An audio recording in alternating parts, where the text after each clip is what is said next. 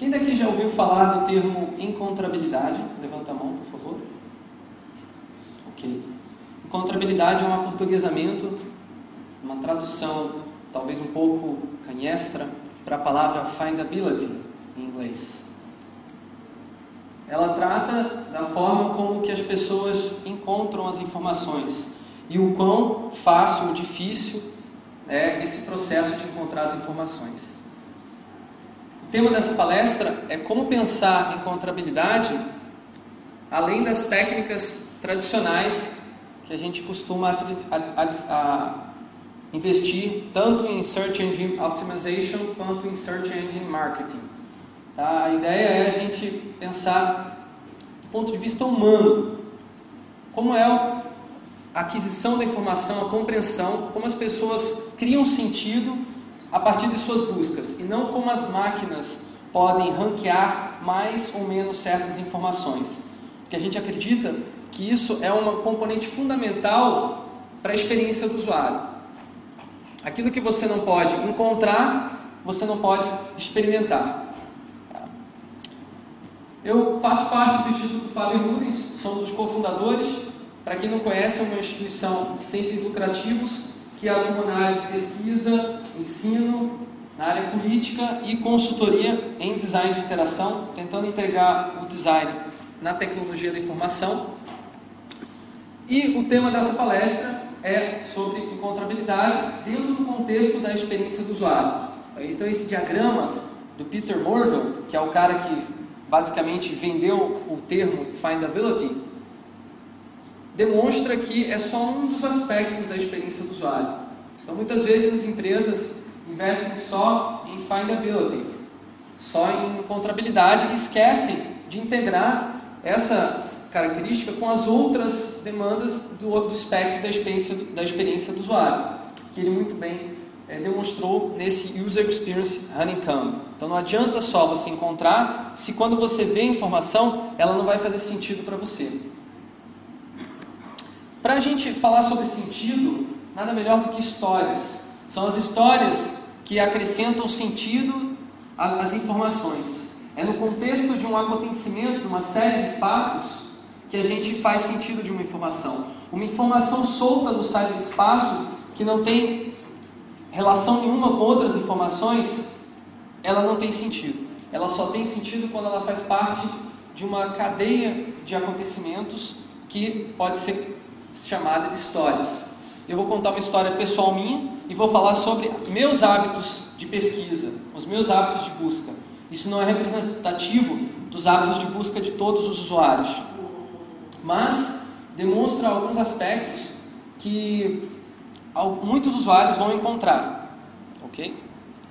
Então eu estava, eu aqui em São Paulo, no ano passado, feliz, alegre, preparando uma apresentação para o Encontro Brasileiro de Arquitetura da Informação, que é o evento que discute melhor a experiência do usuário no Brasil. E a gente estava preparando a apresentação, na época eu usava um iBook, não esse MacBook Pro, e era um iBook muito delicioso, gostoso, que eu estava pegado, usando até não dá mais. E a fonte também, né? Então, como vocês podem ver, a situação já estava lastimável, já tinha soldado, já tinha feito altas gambiarras para a fonte continuar a funcionar. Mas, na, bem justo, no dia anterior da apresentação, ela estragou de vez e eu não conseguia ligar o computador para poder puxar a apresentação. Entrar em pânico? Não. Você sempre pode resolver os problemas se você buscá-los no Google. Então, como um usuário desesperado padrão, eu digitei autorizada Apple São Paulo no Google, porque eu não conhecia quais eram. E o Google me mostrou em primeiro lugar um título e uma, um mapa que me pareceu muito legal: Assistência Técnica Autorizada Apple Macintosh São Paulo. E eu vi o mapa e falei, uau, que legal, que rápido, né? Não precisei nem ver se é realmente em São Paulo. Fui direto seco procurar e clicar no link, no título. Mas o título não era clicável. Daí eu fiquei pensando, onde que eu entro no site? Qual é o nome da empresa? Aí vi página de local. Daí um título de link péssimo, né? criado pelo próprio Google, né? que é a página de local, que local? Mas enfim, cliquei, né? E e via a empresa no mapa. Tá? Mas aqui fica a primeira lição. A sua empresa, ela está nos mapas? O seu negócio aparece nos mapas? Isso é uma questão de encontrabilidade que normalmente não é discutida em Search Engine Optimization, que é a encontrabilidade física do seu negócio. Isso é muito importante, faz parte também do processo, porque as pessoas usam os mapas e também usam as referências pessoais que elas têm. Às vezes não está no mapa, mas alguém sabe, todo mundo sabe onde é. Mas enfim, a tela que me apareceu foi essa aqui. Assistência técnica e eu vi a logo enorme Max e eu queria saber se essa assistência técnica tem a fonte para e-book, que é um computador antigo. Nem todas as assistências têm, eu já sabia que era um, seria um pepino para encontrar. Então, é, eu não ia lá pessoalmente antes de conferir isso. E aí fui cedo, cliquei na logo, achando que eu ia entrar no site. Mas olha o que aconteceu. Pois é, eu fiquei outra vez e parei, o quê? É só logo que tem no site deles? Não tem mais nada? Nenhuma informação, nem telefone, não tem? Aí que eu me toquei, peraí. O Google me abriu uma target blank, tá? Com a página, com uma página que contém apenas uma imagem. Essa, essa, esse link foi me fornecido pelo Google. Quer dizer, a interface do Google é a causa disso aí, desse problema de usabilidade, dessa travada legal que aconteceu aí, que é, um, é, um, é uma vergonha, né? Que, que eu tive que fazer? Imediatamente tentei clicar no botão voltar, né? Imagine um usuário que não sabe que, que o que é target blank, que não sabe que o Google fez um link para páginas, é, que fez um link direto para foto. O usuário que está perdido vai achar que esse é o site da MacCentris, tá? E vai provavelmente clicar no botão voltar, assim como eu fiz, e não vai funcionar, porque é target blank. Então o cara tem que fechar a aba, voltar para a página, né? E começar tudo do zero? Já com, com certeza com menos paciência para continuar em frente. Tá? Então dessa vez eu procurei de novo melhor na página onde está o link para a página do MaxSynthesis. Tá? Não está tão simples, não está óbvio, tem um monte de informação lá no canto. Agora, olhando com calma, quando a gente está fazendo uma análise, a gente enxerga as coisas. Está lá embaixo do telefone, na quarta linha. Mas essa, essa informação ela tinha que estar muito mais destacada e para destacar, ela não precisa aumentar o tamanho, é só remover o excesso de informação que está ao redor. Quer esconder algo? Ponha informação em volta. Assim como se faz nos contratos, né, que não se querem ser lidos, né, põe uma letra bem pequenininha. Toda vez que você botar informação, você não está acrescentando, você está, na verdade, tirando, você está escondendo. Mas, enfim, afinal, aleluia, não consegui chegar no site da empresa e de cara já senti que era um site que não ia ter informação que eu queria. Porque no título dizia a empresa, serviços que falem conosco. Cadê produtos? Não tem. Ah, a empresa não vende produtos, eu fiquei pensando. Depois eu fiquei pensando, não, a empresa não teve dinheiro ou não quis investir num site que lista todos os produtos que eles têm. Ou, ou talvez né, não tem mesmo produto, sei lá. O fato é que eu não consegui essa informação, se tinha fonte ou não tinha. Aí você fala, não, mas olha ali, ó. Tem, você pode clicar no Fale Conosco. Daí você manda um e-mail, ah, manda um e-mail, espera responder, sabe-se lá quando, se eu preciso dessa informação para já, eu preciso dessa fonte para amanhã, senão não vou ter minha apresentação, como é que eu vou fazer? Tem no Fale Conosco tinha o telefone, mas o problema é que algumas pessoas, e eu me incluo nelas, não gostam de usar telefone. Não gostam, não, não adianta ter informação no call center. Eu não vou ligar. Por que, que eu não vou ligar? Porque assim como muitos consumidores, eu estou traumatizado com o call center. Call center, telefone, é onde surge a maior insatisfação nas interações com qualquer serviço, em qualquer empresa. Tá? Isso aqui é um mapa do serviço de atendimento ao consumidor feito para visualizar como é o processo na IBM. E eles chegaram à conclusão de que inicialmente a satisfação do consumidor, sei lá, 80%, entrou no call center, começa a cair, cair, cair, cair, cair. Quanto mais o atendimento ele é feito por robôs de telefone. Quanto mais você espera, quanto mais o atendente te trata com aquela voz robótica e te trata com imparcialidade, mais a satisfação desce. E no final das contas você pode até não conseguir a informação que você tanto queria. Então o que, que eu fiz? Eu não tentei ligar. Eu voltei desde o começo e tentei outro link no Google para ver se eu encontrava uma outra autorizada que tivesse essa informação. Dessa vez eu dei chance, uma coisa muito rara, para os links patrocinados. Tá? Então nós tínhamos lá um link patrocinado da assistência Apple. Como era o único, eu falei, bom, se é o único, então pelo menos deve ser uma empresa decente, né, que está fazendo uma campanha para justamente ser encontrado. Então deve ser uma boa empresa. Então sei lá, cliquei para ver o que acontecia. E o site realmente já me deu um alívio, né? Estou mais perto. Né? Eu senti, puxa vida, aqui parece que tem, né? Eles têm uma série de produtos, eles têm bastante informação na página deles, é bonitinho até com termos visuais o site. Só que teve um problema. A primeira coisa que eu queria fazer era saber se tinha fonte para e-book. Então eu fui seco procurando uma ferramenta de busca. É um produto específico que eu quero. Eu já fiz uma busca, eu quero continuar a busca. Eu quero refinar a minha busca. E eu posso? Não. Não posso porque não tem a ferramenta de busca na primeira página inicial. Tá? O que, que o site me obriga? Me obriga a clicar nos menus para ver se tem a informação ou não. Tá? E aí eu, eu observando dentro dessas opções, fiquei um pouco na dúvida com aquele menu, né? home serviço, né? qualquer iPod, iPhone. Eu, eu fiquei procurando acessórios para, porque tem ali iPod, iPhone, acessórios para Mac, para iBook, ou acessórios para laptops, ou acessórios Apple, mas não tinha. Então eu fui em produtos, que era o menos pior das opções do menu. Nem todos os usuários têm essa paciência, essa perseverança que eu estou tendo agora, tá? É bom lembrar que algumas pessoas buscam de um jeito, outras de outro. Eu fui direto seco na busca. Eu sou um cara avançado de uso na internet. Mas tem muita gente que vai pelo menos de navegação. E com todas aquelas opções que tinha na home, é muito provável que a pessoa não clicasse em produtos, que é onde ia ter a informação que a gente está discutindo. Tá? É muito provável que ela ficasse perdida com tantas possibilidades de caminhos a serem iniciados no site. E aí, quando eu em produtos, eu senti que eu estava mais próximo ainda do que eu estava querendo encontrar, porque eu vi uma imagem de algo que é muito parecido com a minha fonte do e-book antiga. Né? Porque aquela que vocês viram preta lá era uma, era uma Paraguai. Bom, essa, essa fonte ela é para o MacBook Pro, não é para e-book.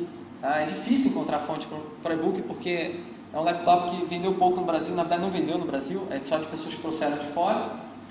Então eu digitei na busca lá, fonte para e-book e, aliás, desculpa, eu digitei iBook só, já fui, já sou mais expert, eu vou tentando termos gerais ver tudo que tem de iBook, de repente tem a fonte, né? E descobri que tinha várias coisas para e-book, menos a fonte. Tinha até bateria, que era uma coisa que eu estava precisando, mas se não, tiver, não tivesse a fonte, nem valia a pena ir para lá. Ia comprar os dois, mas, enfim, não tinha fonte para e-book. Daí eu me desesperei. Falei, se não tem nas autorizadas Apple, o que, que eu vou fazer? Eu preciso para amanhã. Lembre-se disso. Eu tinha apresentação, eu tinha que. Os slides estavam sendo finalizados, estavam lá só no computador, não estava online nem nada, não tinha tomado cuidado de, de passar para a nuvem. Então, eu me desesperei e resolvi procurar no submundo da informática em São Paulo. Eu fui para onde? Será que tem na Santa Efigênia fonte para e-book? E eu tive a cara de pau de digitar isso no Google. Tá? E eu fiquei um pouco bastante confuso, porque os resultados, é, na verdade, não, não, me, não me mostravam muito o que eu estava querendo. Nenhum deles tinha fonte e-book no, top, no tópico inicial não parecia que estava próximo a informação, mas tem um resultado abrangente que me chamou a atenção, que era o portal Santa Efigênia, o terceiro resultado. Eu cliquei no terceiro, não cliquei no primeiro. Primeiro lugar em busca não significa nada se não é relevante. Tá? Então, às vezes, muitas vezes os clientes buscam a gente para otimizar o site, falam, quero estar no primeiro lugar na busca do Google. Não, isso não é importante. O importante é que seja relevante que você, como você vai aparecer. Tá? Então, achei relevante, porque é o portal da Santa Efigênia, então é uma entrada. Eu nunca tinha ido na Santa Efigênia, tá? E aí o que aconteceu? Eu moro em Curitiba, só para entenderem meu contexto geográfico. Quando eu cliquei no portal Santa Efigênia, eu, eu levei um soco. Na verdade, eu levei vários socos. Eu me senti como na web antes do ano 2000. Por que colocar tanto banner se eu já estou dentro do site? Né? Para que me convencer a clicar se eu vou clicar? Eu tenho certeza que eu vou clicar. Eu vou tentar alguma coisa aqui. Não precisa me chamar tanta atenção assim. Calma. Na verdade, o que, que eu fiz? Inicialmente, diante de tanto banner, eu não li nenhum. Eu simplesmente fui para o lado esquerdo, que era o ponto seguro da página, e falei, bom, eu, se eu ficar tentando entender o que está desenhado nessa multiplicidade de banners, eu vou levar mais tempo do que se eu, tenta, eu ler todas as opções que estão ali do lado esquerdo. Então foi isso que eu fiz. Eu peguei, dei uma olhada geral, tá? vi ali fonte, mas eu falei, ah, mas será que vai ter da e-book? Já vou digitar na busca, tem uma busca aqui, e digitei Apple. Porque será que tem Apple na Santa Efigênia? Sei lá, Santa Efigênia tem, tem uma fama de ter produtos de assim pirateados, produtos que vêm de procedências é, bastante questionáveis. Será que vai ter produtos Apple? Então gente tem Apple e o resultado apareceu, né? Só que não tinha nada a ver com o que eu estava procurando. Ou com o laboratório, com o cedo. Eu não queria consertar minha fonte, porque eu já sabia que não tinha muito jeito. eu queria comprar uma nova. Tá? Então, é, eu fugi desse site, fui embora e falei, desisto Vou tentar ir lá pessoalmente. Até porque eu estava curioso para saber como era Santa Efigênia, até por uma curiosidade antropológica. Né? Eu falei, bom, vou lá pessoalmente. Então, eu nunca fui para Santa Efigênia, não tinha ninguém perto de mim que soubesse me explicar. E eu procurei a ajuda do Google de novo, dessa vez através dos mapas. Como chegar a Santa Efigênia do hotel onde eu estava até lá em cima. E eu descobri que, por sorte, existia um ônibus que saía, parava na frente e ele ele chegava no lugar onde eu queria, tranquilamente, sem precisar pegar outros ônibus. Tá? E me disseram na recepção do hotel que ia bem rapidinho. O Google falou 44 minutos. Falei, ah, beleza, vou nessa. Agora, um detalhe interessante né, nesse mapa, é, será que a tua empresa também tem essas informações? A sua loja, você tem uma loja, você vende é, no varejo, o Google consegue mostrar às pessoas como chegar lá através de transportes diferentes? Isso é importante pensar também na questão da otimização. Bom, chegando lá, eu tive um impacto, né, de ver que existiam muitos mais, muito mais lojas do que eu imaginava por metro cúbico. E, e que é também o mais interessante é que é tanta gente passando que não, não passa carro, né? As pessoas andam no meio da rua. Então é uma experiência muito interessante, muito rica, mas ao mesmo tempo é avassaladora para quem quer encontrar uma informação específica. Você fica completamente perdido porque você não sabe por onde começar. Não existe um portal da Santa Efigênia lá pessoalmente, não tem um guichê de informações. Na verdade tem, mas daqui a pouco eu falo sobre isso. Depois que eu descobri. Aqui nessa, nessa tela, não dá para ver muito bem por causa da projeção, mas é uma galeria que entra para dentro com umas 50, 60 é, guichês diferentes de lojas. E dessas galerias tem dezenas. Eu só passava na frente, olhava a galeria e falava: Meu Deus, quanto tempo vai demorar para eu entrar? E se eu, será que eu vou conseguir sair dessa, dessa galeria? Eu nem entrava. Eu nem entrava nessas galerias. Por quê? Porque eu agia como qualquer animal em busca de comida. Se a presa parece muito difícil de pegar, eu nem vou atrás. Lei da economia da energia. Isso é, não sou eu que estou falando, são pesquisadores da Xerox Park, os caras que inventaram é, as interfaces gráficas, eles falaram, olha, as pessoas é, se comportam muito parecido quando estão buscando informações do que quando estão buscando comida. Tá? E isso é, uma, é um instinto. Então, se você mostrar informações que parecem muito difíceis de serem classificadas, organizadas, compreendidas, a pessoa nem vai tentar entender essas informações, ela vai desistir. Então, assim como uma lebre não vai atrás de um, de uma coelha mais velha, mesmo que ela passe na frente dele, porque ela sabe que essa coelha vai fugir, ou lebre, enfim, como queira chamar, mas ele vai em cima da, do coelhinho que é, que é bebê, né? filhote. Daí o que, que eu fiz? Desesperado, que estava andando ali fazia uma meia hora, não entendendo nada na Santa Efigênia, eu resolvi pedir ajuda aos buscadores, buscadores locais.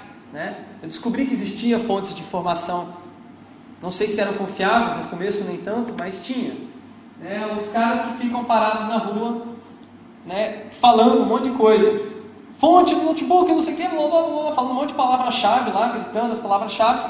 Aí um deles falou fonte para notebook. Dentre um monte de coisas que ele estava falando. Eu fui lá, opa, onde que tem fonte para notebook? Aí ele me mandou num lugar onde tinha fonte para Apple, tinha fonte para. Não, desculpa, tinha fonte para Acer, tinha fonte para Toshiba, para HP, para não sei o que, não tinha Apple. Aí, aí, puxa vida. Aí desci, fui em outra loja, que tinha sido indicado, também não tinha Apple. Aí eu já desisti desses caras, né? Aí falei, bom, é, não adianta. Até que eu vi um cara que falou assim, fonte, fonte, fonte, um notebook. Eu falei, Apple. Ele falou, eu tenho. Aí eu falei, onde? Não, eu sei onde tem. Daí ele me, ele me explicou, né, de um jeito bem interessante. Falou, você pega a vida direita, Aí eu falei, o quê? Não, você pega a vida direita, a vida direita, ó, duas quadras para cima, depois vira esquerda, aí sabe aquela casa, aquela casa azul, deve você vira esquerda. Aí não entendi nada, não entendi patavina do que ele falou, né? Nem todas as pessoas têm o mesmo senso de direção.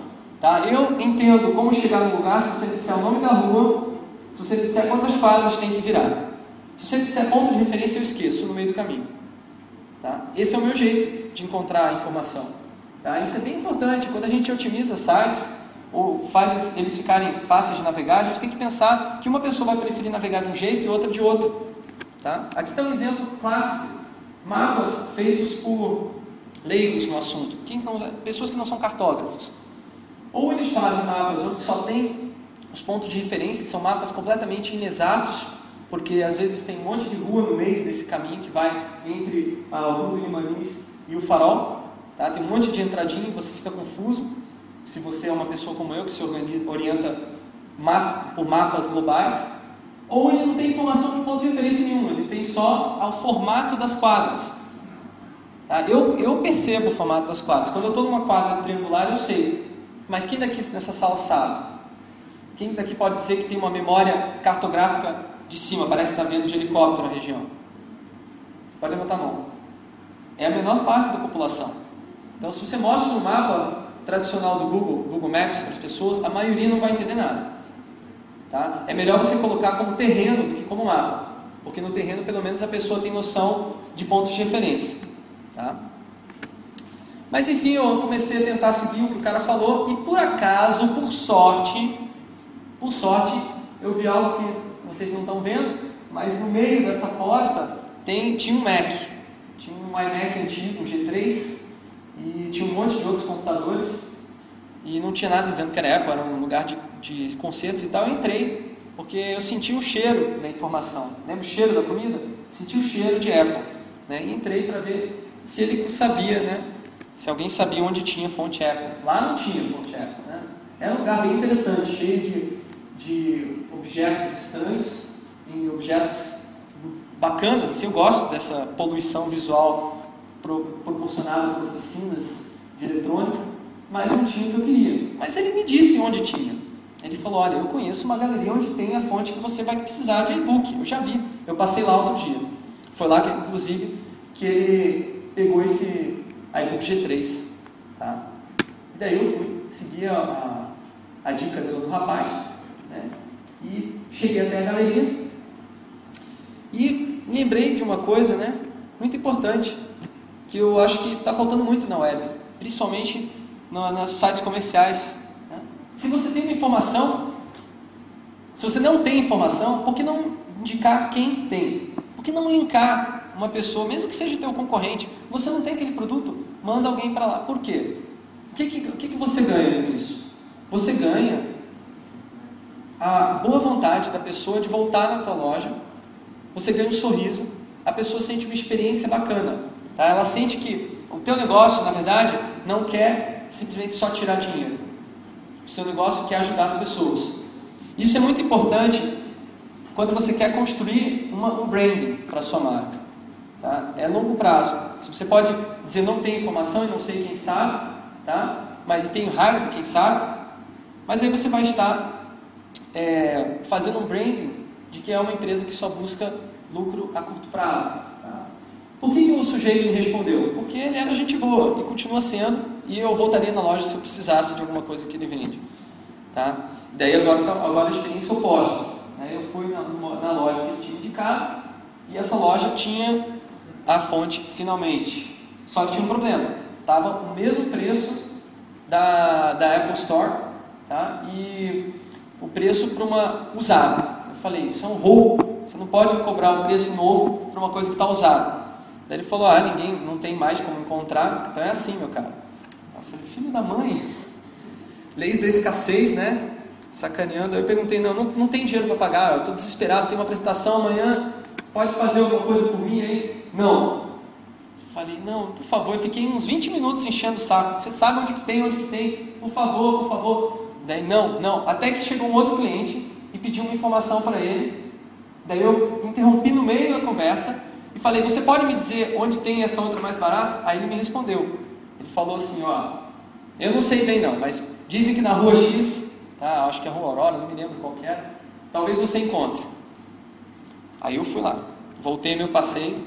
E o legal, interessante desse passeio pela Santa Efigênia, que durou algumas horas, é que eu vi paisagens que eu nunca imaginava que eu poderia ter visto, que eu achei interessante. Como esse prédio, cujas janelas, cada uma tinha uma cor diferente. Eu achei que parecia até um, uma, um vitral enorme, vitral gigante. Opa, desculpa.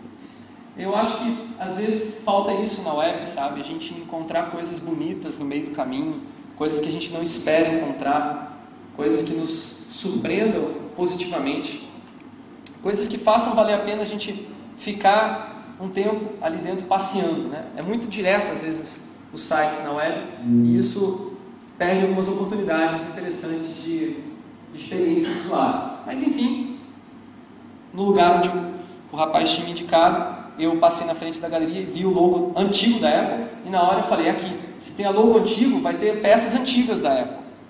Então é melhor do que a logo nova, é a logo antiga Apple, mesmo não sendo mais adequada. Né? Eu entrei, dito e certo, na entrada já vi uma coisa que me maravilhou, que na verdade valeu mais a pena eu ter ido lá do que para ver a fonte, foi mais importante ver isso aqui, que foi o Macintosh SE original funcionando. Pela primeira vez na vida eu pude testar essa interface que revolucionou o mundo da computação, pessoalmente, e eu achei demais, lindo. Na verdade, eu fiquei mais tempo brincando com isso do que mexendo na minha apresentação. e o legal é que tinha fonte e estava um preço bem bacana e eu pude finalmente conectá-la na tomada e ter o meu queridíssimo iBook. Olha que bonitinho, tinha até customização feita para usabilidade, né, que foi feita pela caríssima ação da microonderia da, da Brastemp. Era para colar no microondas, mas eu preferi colocar no meu notebook. E aí eu fiquei feliz da vida, porque realizei meu objetivo, afinal de contas. E a apresentação foi muito bacana apresentei junto com os meus alunos lá no Instituto Faber Ludens. E dessa apresentação a gente falou sobre encontrabilidade dentro de vários temas. E eu gostaria de repetir alguns slides que foram mostrados lá. Tá? São slides que demonstram que a questão da arquitetura da informação é uma questão bastante complexa, é preciso você manter um intelecto bastante frio, calculista, para você poder entender certas coisas. Como, por exemplo, essa foto, né? Como vocês não podem ver, é, temos uma, um exemplar é, avantajado de, glúten, de glúteos é, cariocas dançando samba. Tá? E você tem, essa foto estava no Flickr, né, com as seguintes tags: Carnival, Carnaval, Samba, Brasil, Mangueira, Sexy, Cool. Mas a tag que a gente achou mais interessante analisar foi essa aqui, ó. Popozuda. O que significa popozuda? Existe uma definição do que é popozuda? Hã? Essa palavra não está no dicionário. Ela tem uma conotação, muito por conta de um, de um vocabulário, de um vocabulário específico da, do Rio de Janeiro, que foi é, popularizado por uma, uma música, um funk, né, que eu não vou repetir aqui. No, na ocasião do evento, me obrigaram a dançar esse funk, mas eu não vou fazer isso aqui pela, pelo bem da plateia, tá? Mas o que acontece é que essa tag popozuda para o computador é a mesma coisa do que essa outra imagem aqui, que é o traseiro de um hipopótamo. É bacana a gente, a gente não ver as fotos, tem que ficar explicando. É, isso é texto alternativo, é uma das técnicas de otimização para, para palestras.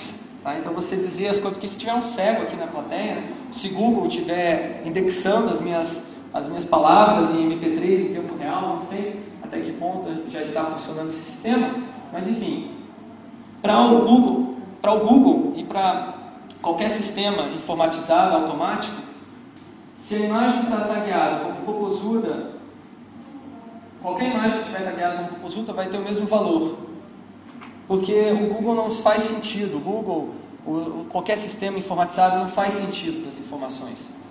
Ele simplesmente analisa uma relação entre dados e metadados. Tá? Então, não tem como ele entender que isso aqui é uma piada isso aqui é uma, é uma referência cultural né, carioca. Então isso aqui é uma piada. Não, mas aí você pode botar, alguém pode pensar, não, mas é só adicionar um metadado dizendo que isso aqui é uma piada. Isso aqui é engraçado, né? você põe lá é engraçado.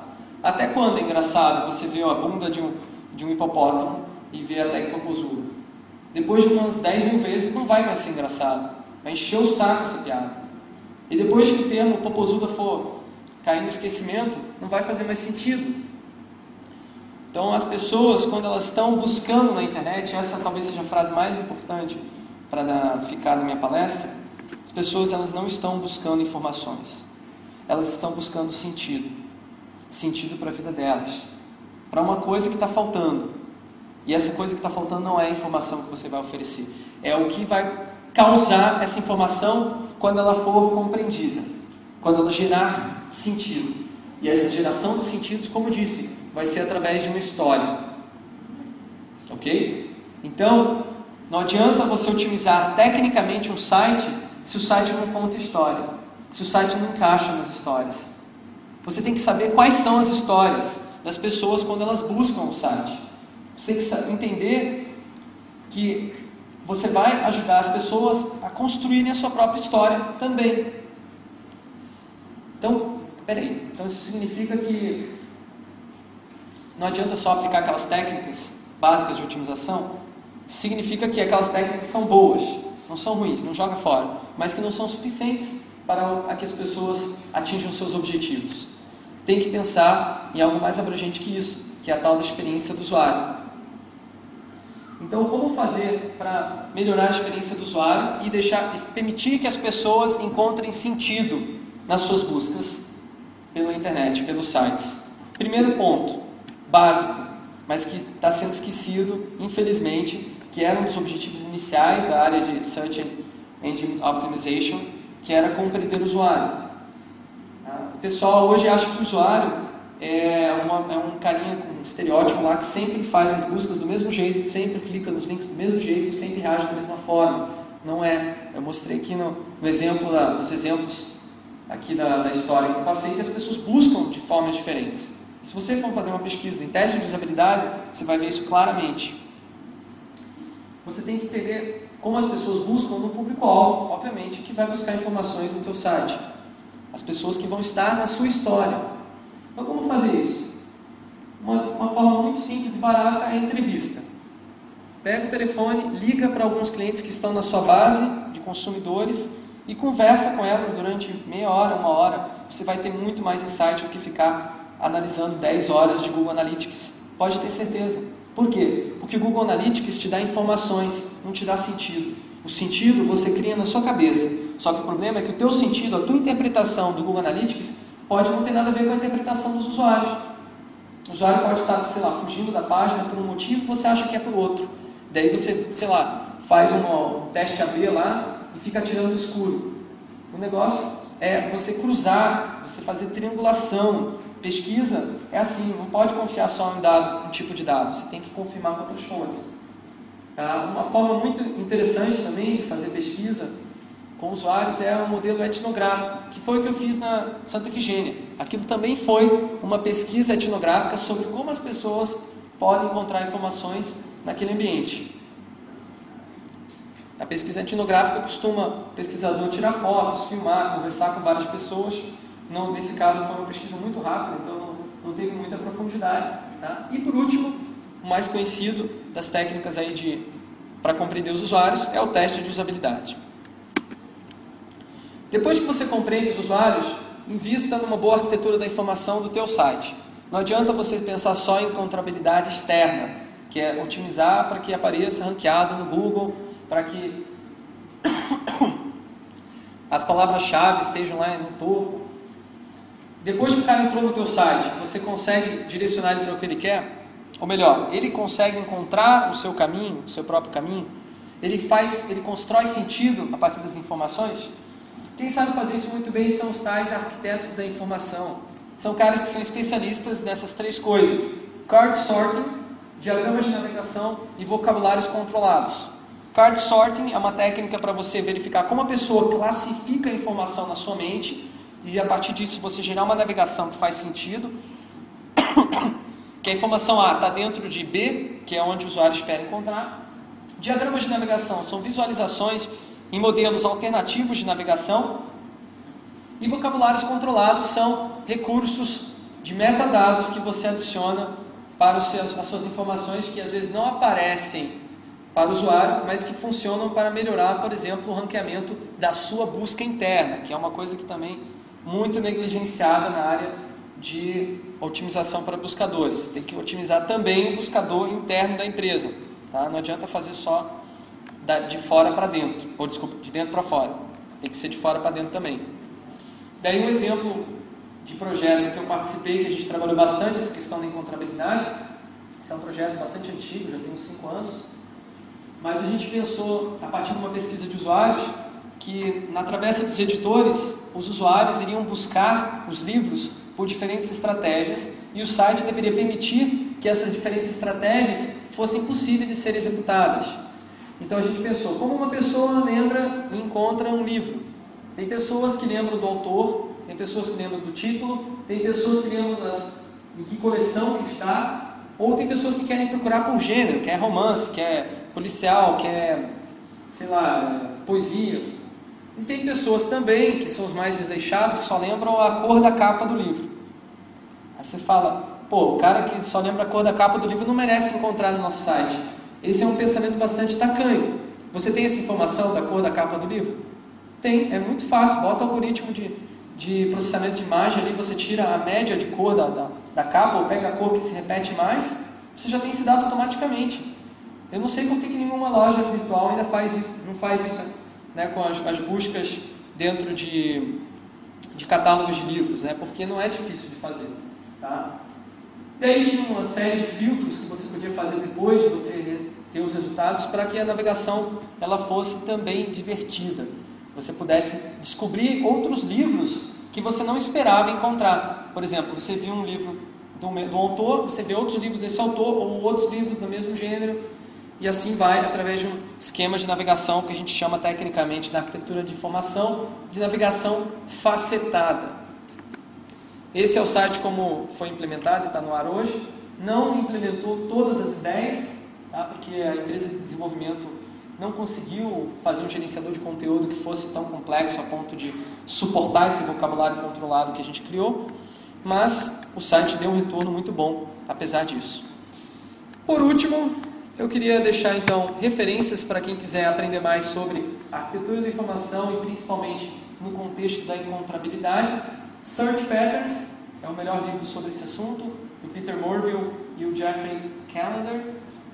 Web Findability, que é um livro que nos permite criar uma visão de futuro para a encontrabilidade, é o livro mais importante desses quatro que eu estou mostrando. Ele não fala em termos técnicos, ele fala em termos estratégicos Tá? Então, se você é diretor de uma empresa que presta serviço em CEO ou CIEM, você tem que ler esse livro para saber como vai ser o seu futuro da sua empresa daqui a 10 anos. Porque se você acha que as pessoas vão continuar digitando buscas na frente do desktop, conectado à internet, via banda larga, com um browser daqui a 10 anos, pode esquecer. Não vai ser assim que as pessoas vão buscar daqui a 10 anos. Quer saber como vai ser? Leia o livro. Agora, dois outros livros mais Operacionais, design de navegação na web, um livro bem hands-on, como bolar menus de navegação, estratégias de navegação fáceis para o usuário encontrar informação. E o clássico Não Me Faça Pensar, que é a introdução ao pensamento da usabilidade para dummies. Bom, se tudo falhar, você não tiver nem dinheiro para comprar esses livros na Amazon, se você não tiver nem o saco de encontrar isso aí no Emule, faz o seguinte, reza. Ore para nosso queridíssimo, caríssimo, tradicional São Longuinho. São Longuinho, São Longuinho, se os usuários me encontrarem, dou três pulinhos. Obrigado.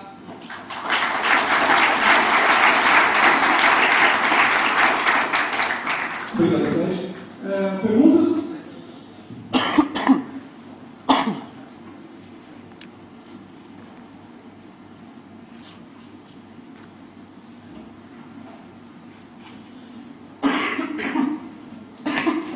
Boa tarde, Fred. Boa tarde. Seguinte, vou perguntar uma coisa que não foi exatamente da palestra, mas é uma dúvida que eu tenho há muito tempo e nunca tive a oportunidade de conversar com o profissional de comunidade. É, eu fiz uma certa vez um site para uma cantora. Ela precisava da música rolando, mas ela não queria que o cara saísse do site. Minha solução foi o quê? Foi um frame, né? Frame certo, um frame em cima tocando e a pessoa navegando no site embaixo. É, para os buscadores isso não é uma coisa legal. É, eu queria saber se você sabe se existe alguma coisa, se é uma coisa legal de usabilidade fazer como eu fiz, ou se tem uma forma melhor de fazer isso e que seja é, mais amigável aos navegadores.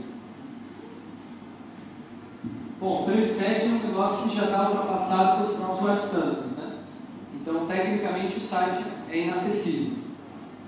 Agora, se o site tem conteúdo multimídia, primariamente, dane-se se ele está inacessível. Se ele só tem MP3 para baixar, se ele só tem animações em flash, se dane se tem Frame 7, não vai fazer diferença nenhuma. Eu acho. Eu não sou especialista nessa parte técnica, mas do ponto de vista do usuário, se tem Frame 7 ou não, o usuário não está nem aí com isso. O usuário quer a experiência. Você vai ter frame 7, você vai ter flash. Às vezes as pessoas em geral não sabem o que é flash, gente. Não sabem a diferença entre site de flash e site de HTML. Simplesmente elas usam, vão clicando nos links, leem os textos, veem os vídeos. É assim a experiência do usuário. A experiência do usuário não é uma experiência de estar usando tecnologias. É a experiência de estar vivendo. Você fala, eu uso tecnologias, eu não estou vivendo? Não. Abra a janela. Respire fundo. Tem um mundo maior lá fora. É, primeiro eu queria fazer um comentário sobre a questão da, das entrevistas lá. Você falou é, pegar ligar e mandar carta, sei lá o que seja. É, a gente tentou fazer isso uma vez em um dos, dos meus clientes e a taxa de rejeição foi muito alta. E a gente tentou fazer outra, a taxa de rejeição também foi muito alta pela, pela questão da, do cara simplesmente não querer responder e pronto, acabou. E aí resolvi essa questão do Web Analytics é muito mais fácil de você conseguir um resultado. Eu sei que você vai me bater também. Não, eu quero saber como é que você fez. Eu quero saber especificamente. Você mandou um questionário ou você ligou? Não, é, a gente tentou mandar um questionário via e-mail marketing, a resolveu o questionário ao máximo, é, enviamos, praticamente é, confirmamos o recebimento, assim, de praticamente 85% da nossa base, e, mas o questionário, poucos tinham sido respondidos e a outra parte tem aquela questão também que eu sempre digo sobre entrevistas, que é o nível de sinceridade. A diferença do Web Analytics para uma entrevista em si é, é como é que eu vou confirmar que ali o cara está me dizendo a verdade ou não. O Web Analytics não tem como, ele vai estar, ele vai estar me dizendo é, a minha verdade de todas as formas. Mas bem, é, isso não, não seria o caso. A questão que eu, que eu quero te perguntar é como você vê essa questão do HTML5 é, e a usabilidade? Calma, calma, calma. Vamos responder essa primeira pergunta. Eu falei em entrevista, não falei em questionário. Eu não acredito em questionário. Não, é entrevista em si também. Entrevista a pessoa não, não posso responder. Por, por telefone? Por telefone. Então você, o problema está no recrutamento dessa entrevista. Como que a gente faz para recrutar a entrevista? A gente pega uma pessoa primeiro, que seja simpática, mulher. Isso já quebra vários preconceitos. De tá, uma mulher que tem uma voz doce, tranquila e que não comete, não fale de forma alguma como um atendente de telemarketing. Tá? Aquela de, olá, bom dia, meu nome é tal, eu sou da empresa tal, nós estamos fazendo uma pesquisa tá? e você tem um perfil muito bacana para gente. Você quer, é, você pode falar um pouquinho? Aí a pessoa responde, não, estou apressado. Olha, a gente tem um brinde para você participar da entrevista, se você participar até o final, a gente te dá um vale compras de 50 reais no FINAC. Não precisa, pode ser um real no FINAC, mas por falar FINAC, a pessoa já, uau, que legal. Não, a questão que eu me preocupo não é nem a, a taxa de resposta disso. Eu acho que é a taxa de confiabilidade mesmo disso. Porque o que vai me dizer que aquela pessoa ela vai responder ou ela vai lembrar, por exemplo, uma pergunta que eu faço quando ela entrou meu, na, na última vez no meu site. ela entrou lá e, procurou um produto, eu tenho isso lá no meu CRM, etc., via Web Analytics e tal. Mas não é, esse, não é esse tipo de informação que você tira numa entrevista. Mas é a informação que eu preciso para saber a minha conversão. Por isso eu falei que você tem que cruzar os dados. O dado que é quantitativo, você tira das fontes quantitativas, mas o dado que é qualitativo, você tira das fontes qualitativas. O que é um dado qualitativo relevante para você?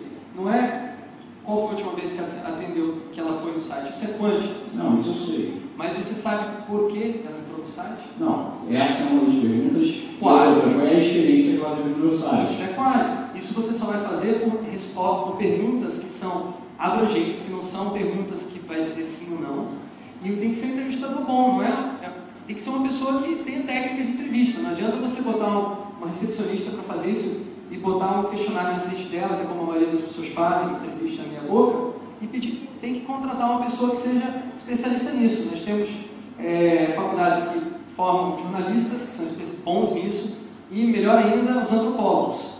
Tá? São pessoas que sabem como deixar a pessoa à vontade, como fazer a pessoa falar com calma principalmente sabem detectar quando a pessoa está simulando uma identidade que não é dela. Quando, aí você falou, confiabilidade.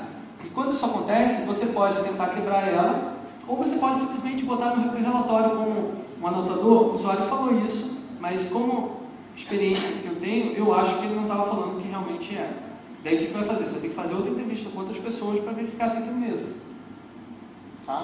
São métodos diferentes. Mas vamos à segunda pergunta que eu acho do HTML5? Isso, exatamente. Então você vê essa questão do, HTML5 para usabilidade, é, vendo a questão que eu sempre digo que o SEO por si só não, não, resolve nada se você entra dentro de um site é uma bagunça. É, como você vê essa. É, eu acho que o HTML5 é uma evolução natural aí da, dos web standards, os sites se tornarem cada vez mais é, organizados do ponto de vista de código, de terem mais opções de interações e de estar oferecendo uma melhor acessibilidade e experiência para os usuários. Mas não significa só que você está seguindo diretrizes de HTML5, assim como está seguindo os web standards 4.0, 3.0, que você vai ter necessariamente tudo isso. Você tem que saber como integrar dentro de uma visão holística, que é aquilo que eu mostrei no começo para vocês.